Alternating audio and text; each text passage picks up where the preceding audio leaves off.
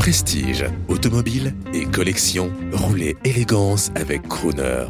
Bonjour, je suis Alexandre Lacha, président du Riva Club de France pour Gentleman Driver sur Crooner Radio. Ce qui caractérise un Riva, c'est la perfection. C'est-à-dire que vous regardez le bateau, euh, tous les éléments, et euh, vous demandez à quelqu'un ce qu'il changerait pour qu'il soit plus harmonieux, et c'est impossible tout est absolument parfait et proportionné. Également, ce qui est très important dans ce bateau, c'est ce qui ne se voit pas. Alors, à la fois, le bateau est parfait d'extérieur, mais il est parfait à l'intérieur. Oui, c'est un bateau de lac qui est né au bord d'un lac, mais il a suivi la clientèle des vacanciers qui auparavant étaient sur les lacs pour aller rejoindre la côte d'Azur.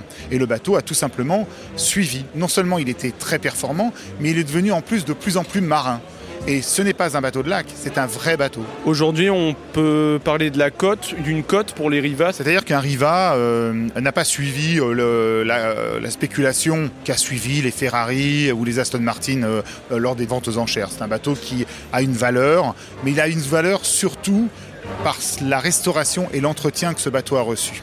C'est-à-dire que c'est un bateau qu'il ne faut surtout pas toucher quand on n'a pas les mains expertes et une expertise absolue. Et très souvent, et c'est le but de notre euh, présence ici, c'est d'expliquer aux gens que même s'ils le souhaitent, même s'ils imaginent qu'ils sont capables de faire des vernis, un bateau, ça ne se touche pas. Parce que sinon, vous allez faire des erreurs à plein de niveaux et vous allez faire du mal au bateau, le détruire. Il n'aura jamais plus les propriétés d'origine. Et vous n'oserez jamais repartir en mer avec votre famille sans avoir la certitude que ce bateau a retrouvé ses propriétés d'origine.